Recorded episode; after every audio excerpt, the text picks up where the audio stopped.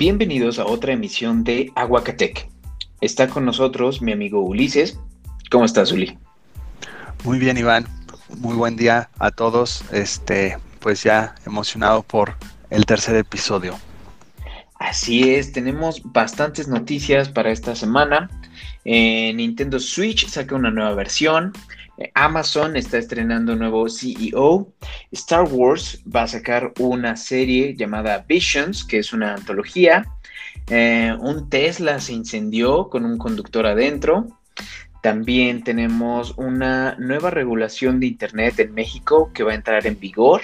impuestos a las empresas más grandes del mundo. Eh, Xbox tiene un deal con eh, su headset wireless. South Park no va a llegar a HBO Max. Y uh, Vivo patenta un smartphone con una cámara voladora. Todas las noticias se ven muy interesantes. Y sin más preámbulos, pues comencemos con Nintendo Switch. ¿Qué nos tienes que contar, Uli? Pues sí, eh, finalmente los rumores eran ciertos, aunque para mí los rumores fueron a medias creo que todos estábamos esperando una versión Pro eh, del Nintendo Switch. Al final se llama Nintendo Switch OLED, em, que pues sí hay ciertas mejoras muy pequeñas, pero lo que todos estábamos esperando no llegó. Eh, ¿De qué hablo? De la, del soporte 4K. Eh, no lo tiene el Nintendo Switch, aunque no sé por qué lo hicieron así. Eh, si desde hace varios años todos estamos pidiéndolo a gritos, pero bueno, Nintendo creo que es, así y siempre trolea a sus fans. Y pues es lo que, eh, sí, sí, sí. tiene de nuevo es un almacenamiento de 64 gigabytes. Eh, tiene una pantalla de 7 pulgadas, sigue siendo de 720p eh, y eso sí, con tecnología OLED. Em, pasó a ser OLED después de haber venido de una pantalla LCD. Em, el contraste sí es un poco mejor, aunque pues no, no es una diferencia brutal como la que estábamos esperando, ¿no? Así es. Pues también trae un nuevo stand con, más ajustes, tipo el que implementa Microsoft en sus Surface. Pero igual como dices, todos los fanáticos esperábamos ver ya la versión Pro del Switch. Pero eh, yo digo que no debemos de perder las esperanzas. Eh, a final del día, Nintendo, como muchas otras empresas de tecnología, han estado eh, batallando con la escasez de chips y los retrasos en producción de juegos y y más por, por todo este tema de la pandemia. Yo digo, igual y en 2022, ya que se estabilicen las cosas realmente, eh, Nintendo decide liberar eh, el Switch Pro. Eh, no hay que olvidar que para el caso de sus consolas portátiles hace años como la Nintendo DS o el Game Boy, pues tenía muchísimas versiones compitiendo al mismo tiempo en el mercado. Sí, correcto. Eh, también otras de las mejoras que, indica Nintendo es que es el audio. Eh, Nintendo no indica cuál es la novedad eh, a nivel de hardware con el audio, solo dice que los altavoces tienen un audio mejorado. Entonces, al parecer, las bocinas se quedan en la misma posición que la versión anterior. habrá que esperar a, a, probar las bocinas ya, ya teniéndolo en las manos. Otra cosa es que tiene ya el dock una entrada eh, para USB a LAN support, que es este para el Ethernet, eh, para tener una mejor eh, velocidad en cuanto a los juegos en línea. Em, y la batería se mantiene a lo que prometía el, Nintendo Switch anterior, que es de 4.5 a 9 horas de autonomía, eh, dependiendo del juego, y una carga completa se realiza en 3 horas aproximadamente con su cargador USB-C. Ok, ¿y cuándo sale a la venta este nuevo Nintendo? Eh, sale el 8 de octubre, pero en Estados Unidos, nada más. Em, aún no hay fecha oficial para la llegada a México, solo eh, indican que para las fiestas navideñas ya va a estar para acá en nuestro país, pero de momento solo el 8 de octubre sí es un hecho que va a estar ya a la venta en Estados Unidos. Em, así es que habrá, habrá que esperar un poquito más para, para que llegue. Sí, igual y para las fiestas de diciembre ya lo tenemos aquí en México, ¿no? Sí, para pedírselo a Santa Claus y a los magos. Exacto. Este, el precio indican que son de 349 dólares, eh, aunque, pues bueno, todos sabemos que en cuanto a tecnología se refiere, eh, los precios son un poquito más elevados a lo que indican en, en, su llegada a Estados Unidos. Entonces, mm, yo creo, yo aproximo unos 8.500, 9.000 pesos.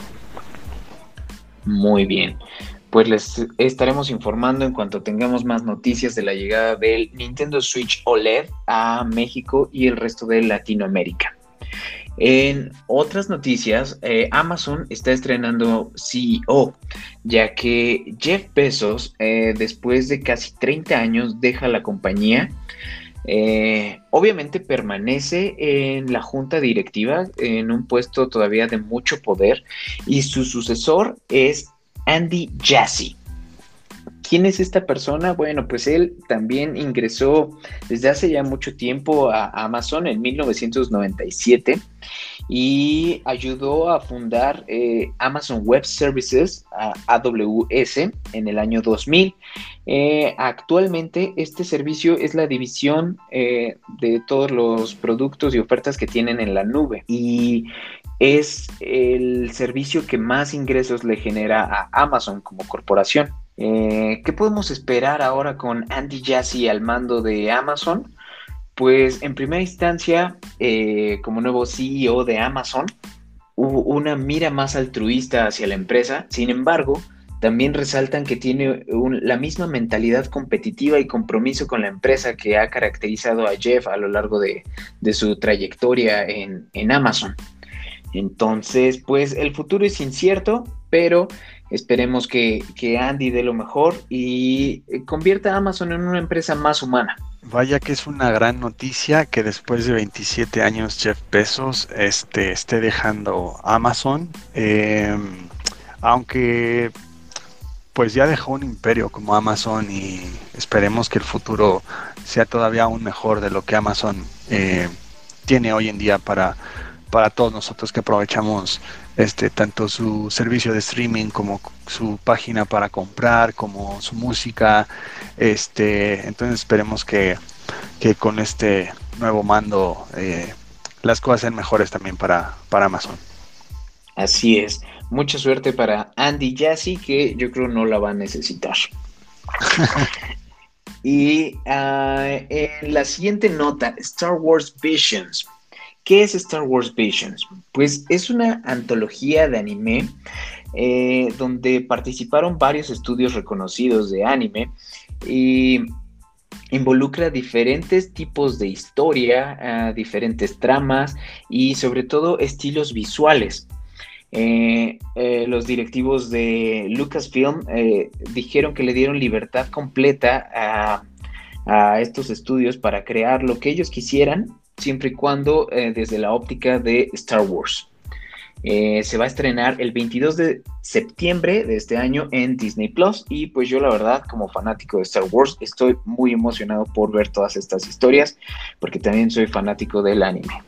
Vaya que promete mucho este proyecto. Eh, me he dedicado a investigar lo que los fans están opinando sobre sobre esta nueva serie eh, y todos indican que la esperan con muchas ansias. Eh, yo no era fan del anime hasta hace muy poco, pero em, como todo fan de Star Wars, siempre que es un nuevo proyecto que nos están ofreciendo algo, algo nuevo, eh, las expectativas son, son, muy altas, entonces vamos a, vamos a esperar que sea de lo mejor esta, esta nueva serie. Así es, pues ya estamos ansiosos por verla.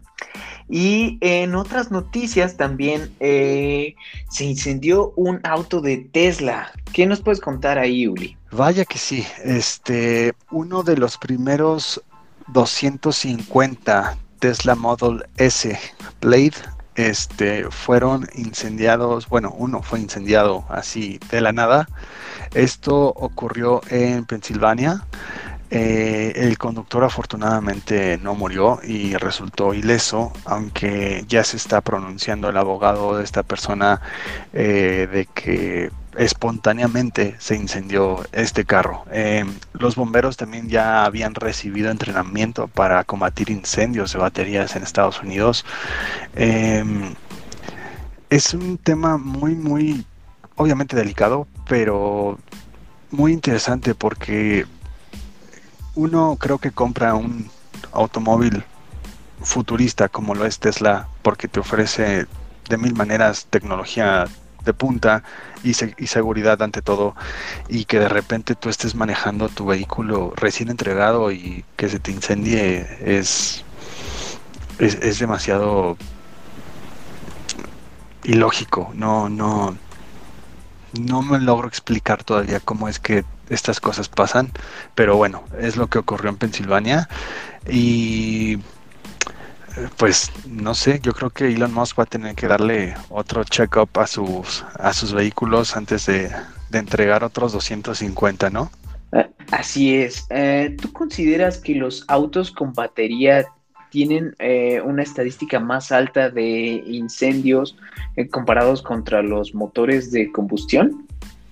Yo creo que sí, porque dependen muchos factores, el clima, la sobrecarga de la batería, el tiempo de uso, y bueno, yo creo que es como una batería integrada al teléfono con el paso del tiempo y, el mal uso de la batería que le des el eh, mantenimiento. Vaya, este es muy común que de repente las baterías se inflen. Eso lo vemos muy común en, los celulares eh, hoy en día. Pero lo que me parece raro es que con un carro recién comprado, ¿cómo te puede pasar algo así? Eso sí es verdaderamente incoherente.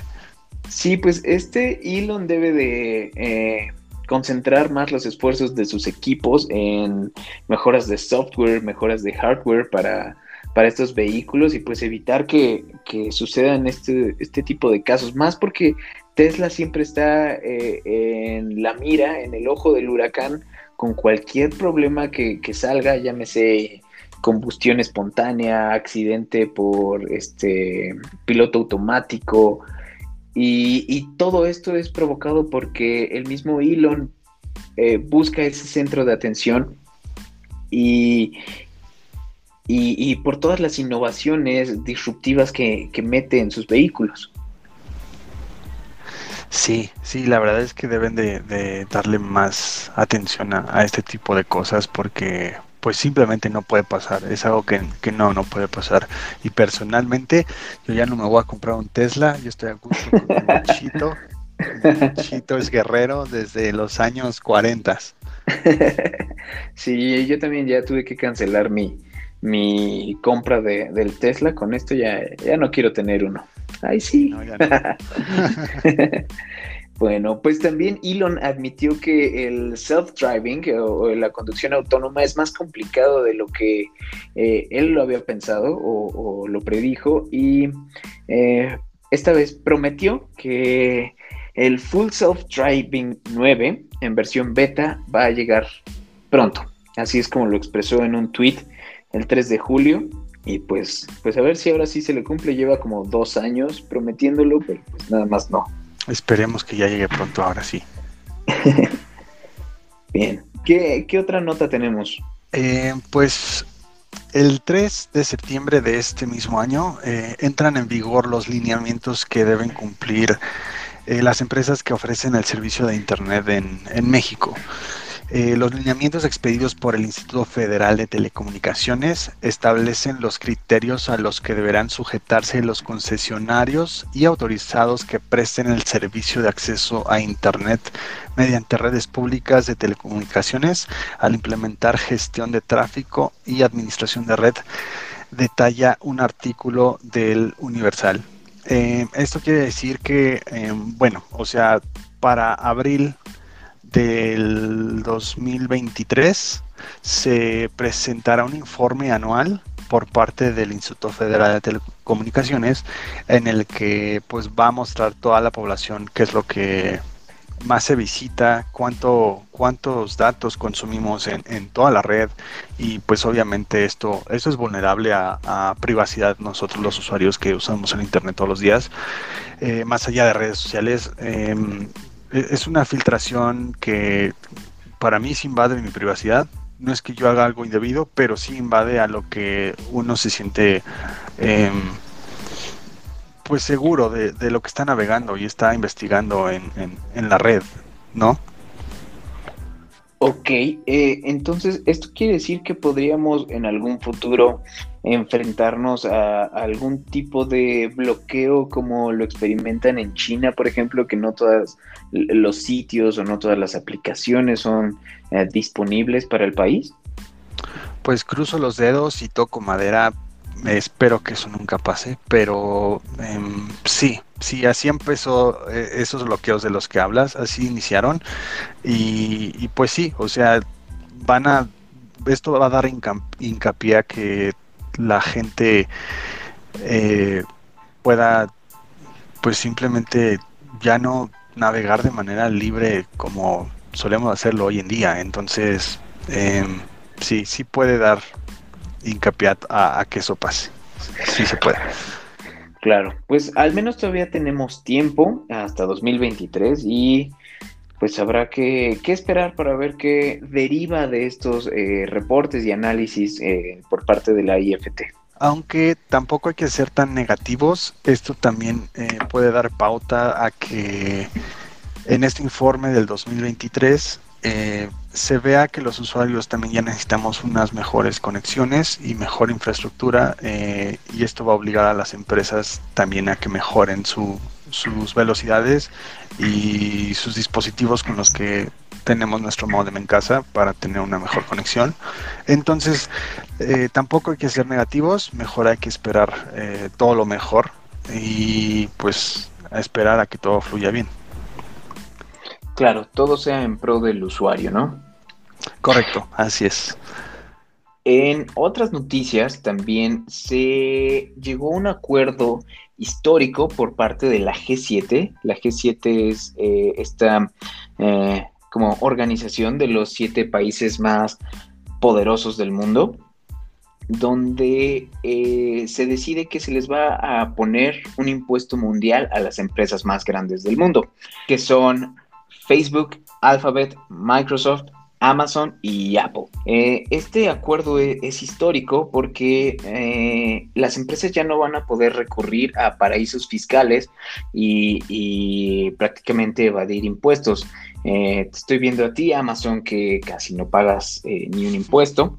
Y bueno, pues a pesar de ser eh, un paso trascendental, todavía falta eh, negociar con la Organización para la Cooperación y Desarrollo Económico, la OCDE y la G20 pero pues al final del día creo que es bastante justo que a estas empresas que ya son trillonarias se les haga un cobro diferente eh, por todas las ganancias que tienen.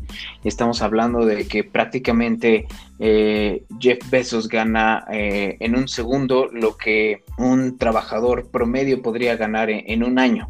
Entonces es, una diferencia muy grande y, pues que se debe de buscar eliminar obviamente no, no se les va a, recortar todos sus ingresos a estas empresas y, también esperemos que los impuestos recaudados se destinen a usos correctos y no sea nada más para, para inflar los bolsillos de los políticos.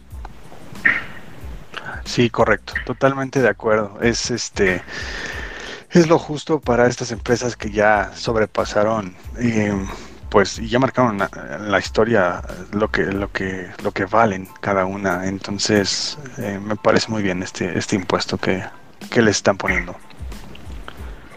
Así es. Eh, qué más tenemos Uli bueno en otras noticias eh, el Xbox Wireless Headset este headset que causó sensación desde que salió en Estados Unidos el año pasado ya estaba en preventa y digo estaba porque ya se encuentra ahorita agotado. Ya estaba en preventa en México, el día lunes salió en preventa y tenía un precio de 2.299 pesos. Me parece un precio bastante accesible eh, por todo lo que te ofrece. Tiene bastante tecnología, tiene Dolby Atmos incorporado. Este, todos los que han probado este headset se han quedado impresionados. Eh, le compite ya a headsets mucho más altos de, la gama en la que se está vendiendo este headset.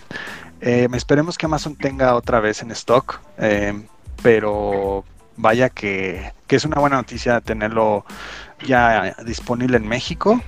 la fecha de entrega lo indicaba Amazon que era el 31 de julio.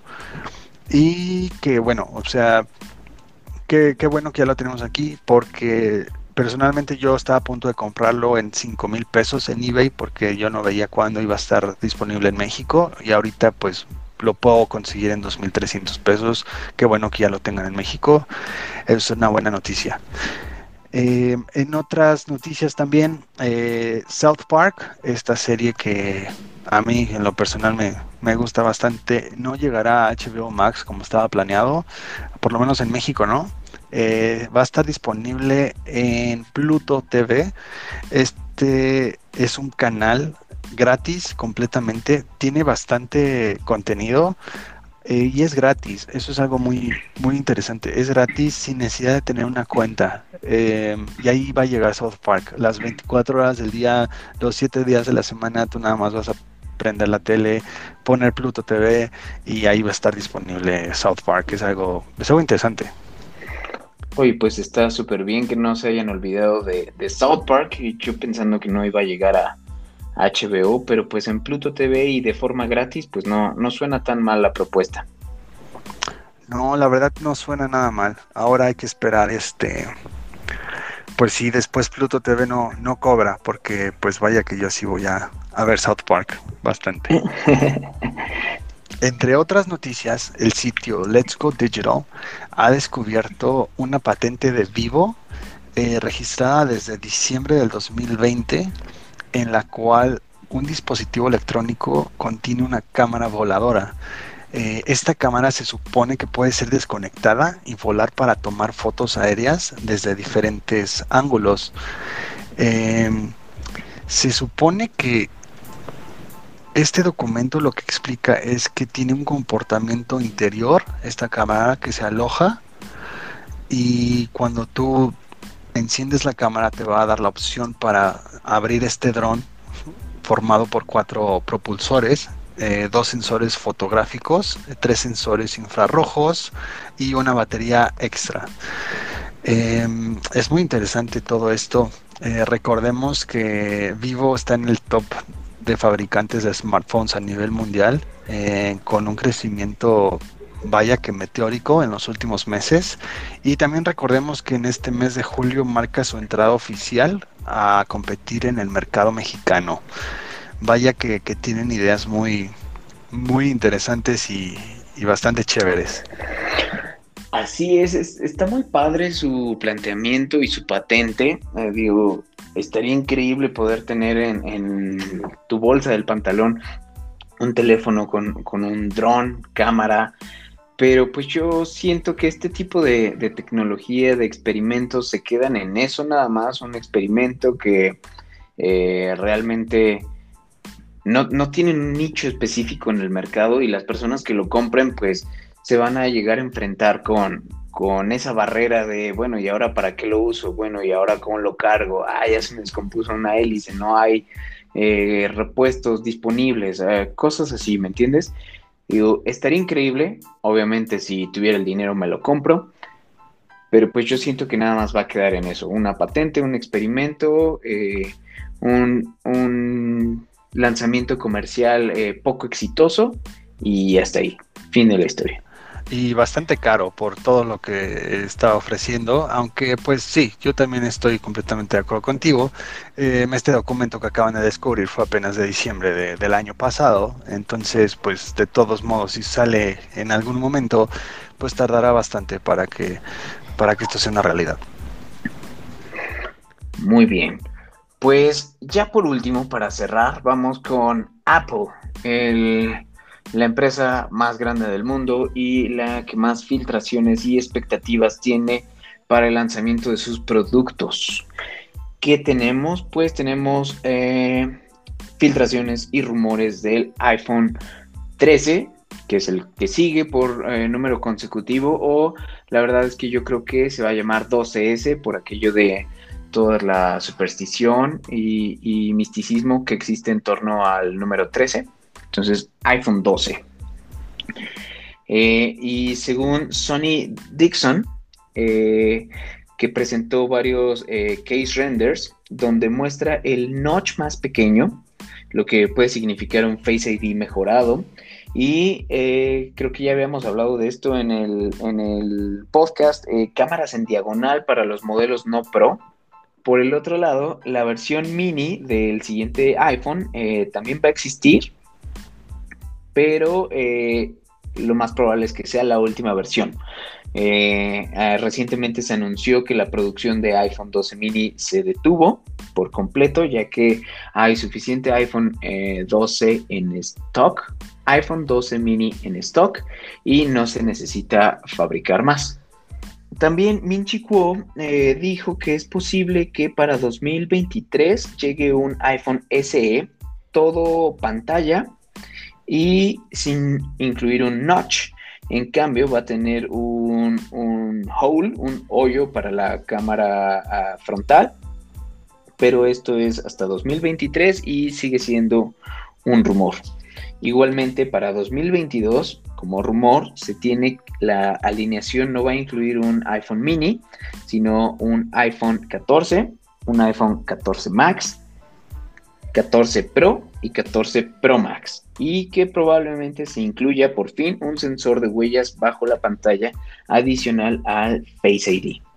Eh, en otras filtraciones también eh, tenemos el rediseño del Apple Watch, donde se ve un, sistema más cuadrado, alineado con el diseño de las iPad y los nuevos iPhone. Sigue conservando las esquinas redondeadas, y eh, probablemente incluya una mejora en la batería, por lo que será un poco más grueso. También hay algunos rumores del iPad mini, este iPad de sexta generación. Em, se dice que estará listo en la segunda mitad del año, que es cuando Apple presentaría su, nuevo iPhone. Em, según Ming Chi Kuo, este analista que tiene muchos, muchos contactos en Apple y bastante acertado cada que, filtra alguna información de Apple en, redes sociales, este, indica que la pantalla va a crecer de 7.9 a 8.4 y será solamente pantalla como lo vemos en el nuevo iPad Air y en las iPad Pro. Eh, también dice que va a seguir teniendo el Touch ID eh, como lo tiene el iPad Air, que no va a incluir el Face ID eh, también indican que va a tener el chip eh, A14 o el A15 porque ya viene este el nuevo iPhone pero que no va a incluir el chip M1 que ya incluyen las Macs y eh, las iPad Pro también. me parece algo interesante. Esperemos que también incluya por lo menos el, el Apple Pencil de primera generación. me parece algo muy interesante porque ya le hacía falta un, una limpia al iPad mini. Así es, a mí me emociona bastante eh, esta pieza específica de hardware porque es una gran eh, opción para los que se quieren comprar un iPad pero no quieren eh, una, una pantalla tan grande pero al mismo tiempo desean una pantalla más grande que la de su propio teléfono. Entonces, eh, el iPad mini es, tan versátil y si le renuevan el, procesador, pues le van a agregar años de vida y, mucha productividad. En, otras filtraciones también se espera eh, que la nueva MacBook Pro eh, salga al mercado, las nuevas versiones, con el nuevo procesador M1X, que se rumora va a ser más poderoso y va a tener 10 núcleos de CPU y 8 núcleos de GPU, comparado contra el M1 actual, que tiene 4 núcleos y 4 núcleos. Eh, de igual manera, el rediseño o la nueva versión de la MacBook Air con nuevos colores y va a traer equipado el chip M2, la, siguiente versión del M1. Sin embargo, es menos poderoso que el M1X. Vaya que son bastantes núcleos. De por sí, la eficiencia que tiene el chip M1 ahorita con el M1X, vaya, no puedo imaginar la rapidez con la que va a editar fotos y videos y, programación y wow, qué, qué bien, qué, padre. Ojalá que, lleguen pronto estos chips. Bueno, pues esos son todos los temas más relevantes eh, de esta semana. Eh, quiero agradecer a todos los que nos han apoyado en el episodio 1 y en el episodio 2. Eh, muchas gracias por todo su apoyo, por compartir nuestro contenido, por su feedback también para mejorar todos los días. muchas gracias Iván, nos estamos escuchando la siguiente semana. Muchas gracias a ti Uli y claro, nos estamos escuchando. Muy bien. Bye.